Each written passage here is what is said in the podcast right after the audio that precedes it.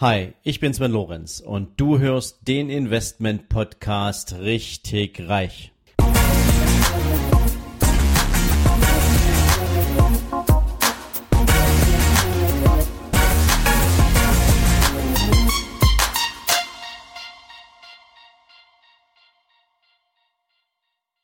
Hallo und herzlich willkommen zu einer neuen Folge von deinem Investment Podcast richtig reich.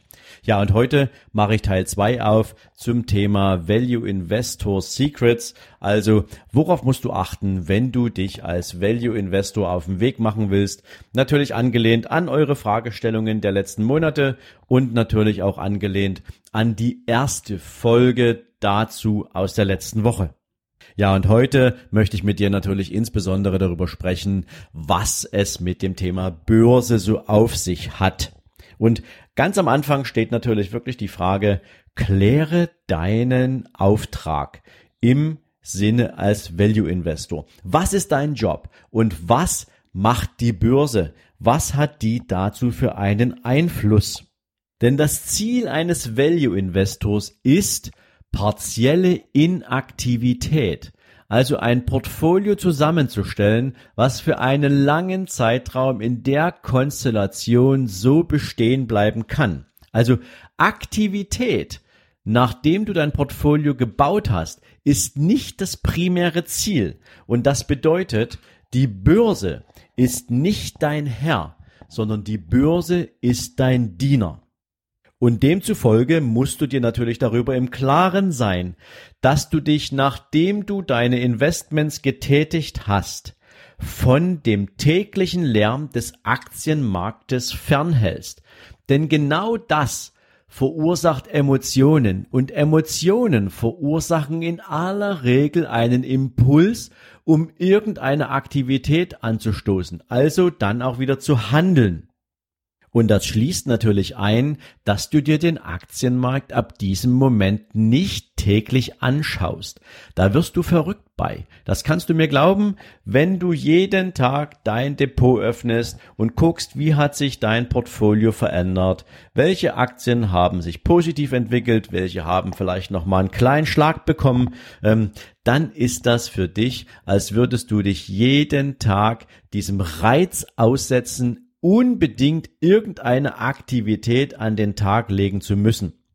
Richtige Value-Investoren lassen das Portfolio laufen, denn es ist, wenn du Value-Investing betreibst, einfach nicht erforderlich, sich jedem Tag mit der Börse und ihrer Entwicklung auseinanderzusetzen. Das heißt im Übrigen auch, erspare dir das, mit anderen Egal, ob das jetzt nur dein persönliches Umfeld ist, ob das irgendwelche anderen Berater sind ähm, oder Freunde und Bekannte, über deine Investments zu sprechen.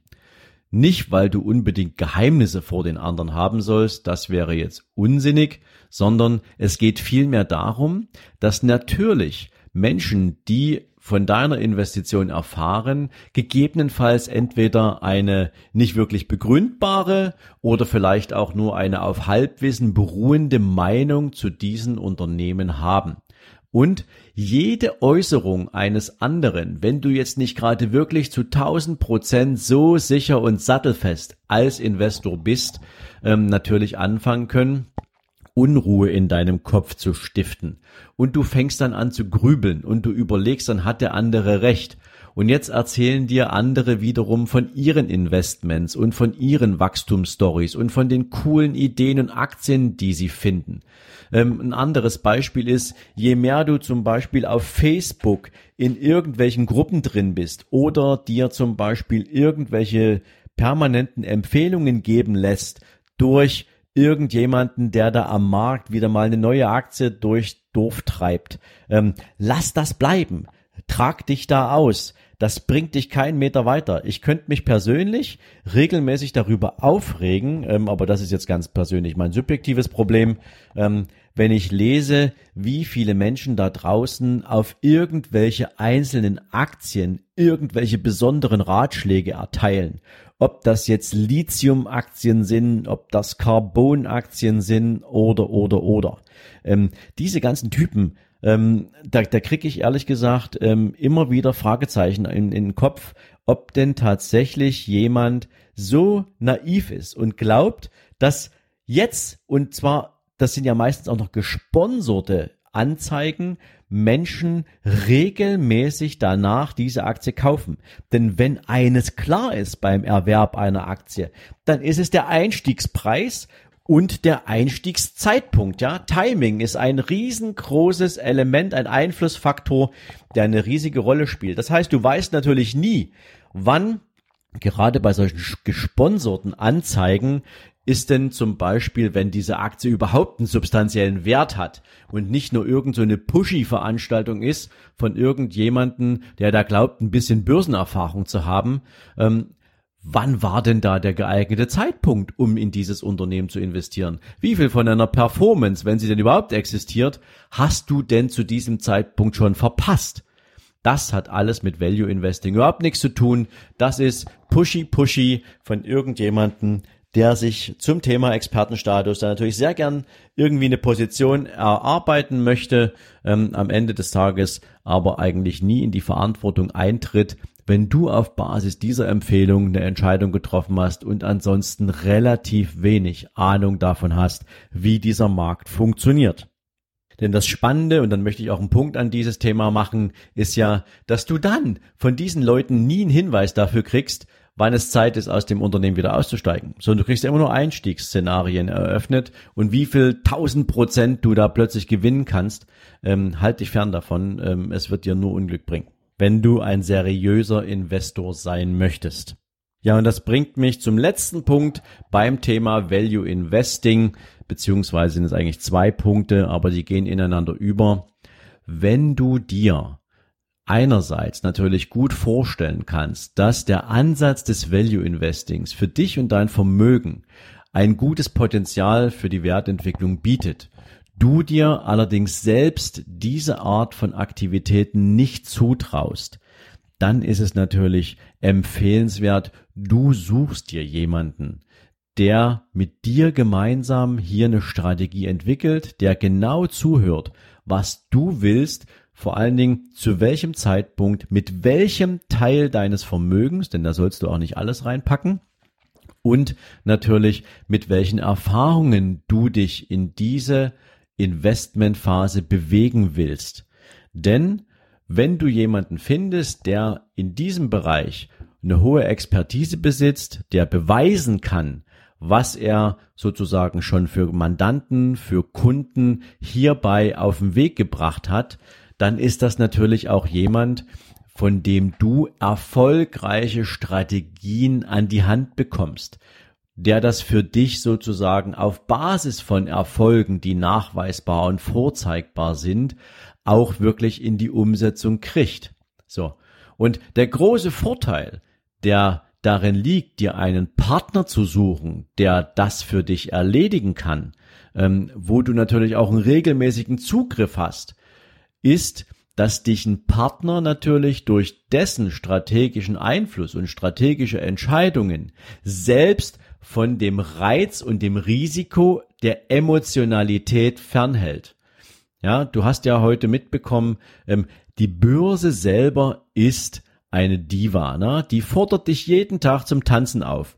Und wenn du nicht genau weißt, worauf du gucken musst, dann wirst du der Versuchung nicht unbedingt auf ewig widerstehen können, diese Aufforderung zum Tanz auszuschlagen. Und deswegen ist es ganz, ganz wichtig, dass du sattelfest bist, dass du sicher bist, dass du genau weißt, was du hast. Ansonsten kann es dir passieren, dass die Emotion dich für eine Handlung oder zu einer Handlung treibt, die du eigentlich gar nicht machen willst, wo du aber aufgrund einer emotionalen Reizsituation dann tatsächlich auf den Knopf drückst und eine Aktie vorzeitig verkaufst ähm, und das ist in aller Regel ungesund, das ist gefährlich, das verdirbt dir die Performance und sorgt natürlich dafür, dass du danach sowieso wieder im Reinvestmentzwang bist und überlegen musst, was für einen Titel kaufst du dir denn jetzt. Also, heißt, ein erfahrener Partner kann dir die Möglichkeit eröffnen, diese Entscheidungen, die exakt mit dir abgesprochen sind, entsprechend umzusetzen und durch die Umsetzung und deine fehlende Einflussnahme darauf, ansonsten brauchst du ja keinen Profi, der das für dich macht, ähm, bist du natürlich diesem Reiz der Emotionen nicht ausgesetzt und damit kann dein Portfolio genauso arbeiten, wie es für einen Value Investor auch sein soll. So, damit möchte ich die Folge rund ums Thema Value Investing auch abschließen. Wir hatten jetzt damit zwei Folgen nochmal alles das, was zum Thema Value Investing erforderlich ist. Ich denke, damit hast du einen guten Überblick darüber, was möglich ist. Ich empfehle dir natürlich auch, wenn du noch tiefer einsteigen willst, ähm, das Buch von Benjamin Graham, The Intelligent Investor. Ich werde dir das Buch auch gerne hier nochmal in die Show Notes reinpacken. Ähm, dann kannst du dir da auch nochmal einen Überblick verschaffen. Und wie gesagt, Charlie Munger mit Ich habe dem nichts hinzuzufügen, beziehungsweise Warren Buffett, ein amerikanischer Kapitalist oder Nicholas Darvas mit Das Wall Street Casino sind ebenfalls nochmal attraktive Buchempfehlungen. Du kannst diese Buchempfehlungen im Übrigen auch auf meiner Homepage sven-lorenz.com finden, ähm, dort unter dem Bereich Bücher und Downloads. Da findest du alle Bücher, die ich für dich empfehlen würde, wenn du dich mit dem Thema Aktie auseinandersetzen möchtest, wenn du Value Investing für dich auch zu einem Teil deiner eigenen Aktivitäten machen möchtest, findest du dort, wie gesagt, alles, was du brauchst. In diesem Sinne wünsche ich dir jetzt für den restlichen Tag eine entspannte Zeit und freue mich, wenn du morgen wieder dabei bist. Bis dahin, ciao, ciao. Wenn dir diese Folge gefallen hat, dann freue ich mich, wenn du mir bei iTunes eine coole Bewertung dalässt. Noch besser ist natürlich, wenn du mir eine Rezension schreibst, was dir an dieser Folge, was dir an meinem Podcast besonders gefällt. Ja, und natürlich freue ich mich, wenn du auf meiner Seite sven-lorenz.com vorbeischaust. Dort findest du nochmal alle Podcast-Folgen zusammengefasst Dort findest du unter Bücher und Downloads natürlich auch mein Buch nicht auf den Kopf gefallen. Du findest zusätzlich jede Menge Buchempfehlungen, die ich für dich auf meiner Seite zusammengefasst habe, so dass du immer up to date bist, welche Bücher ich für dich jetzt gerade hier auf der Empfehlungsliste habe. Und natürlich freue ich mich, wenn du deinen Freunden von diesem Podcast erzählst, wenn du Menschen daran teilhaben lässt, was du für dich auch hier als besonders wertvoll empfindest. Und in diesem Sinne sage ich natürlich schon jetzt ganz, ganz herzlichen Dank für deine Weiterempfehlung, für dein Ohr in meinem Podcast und wünsche dir jetzt einen super entspannten restlichen Tag. Ciao.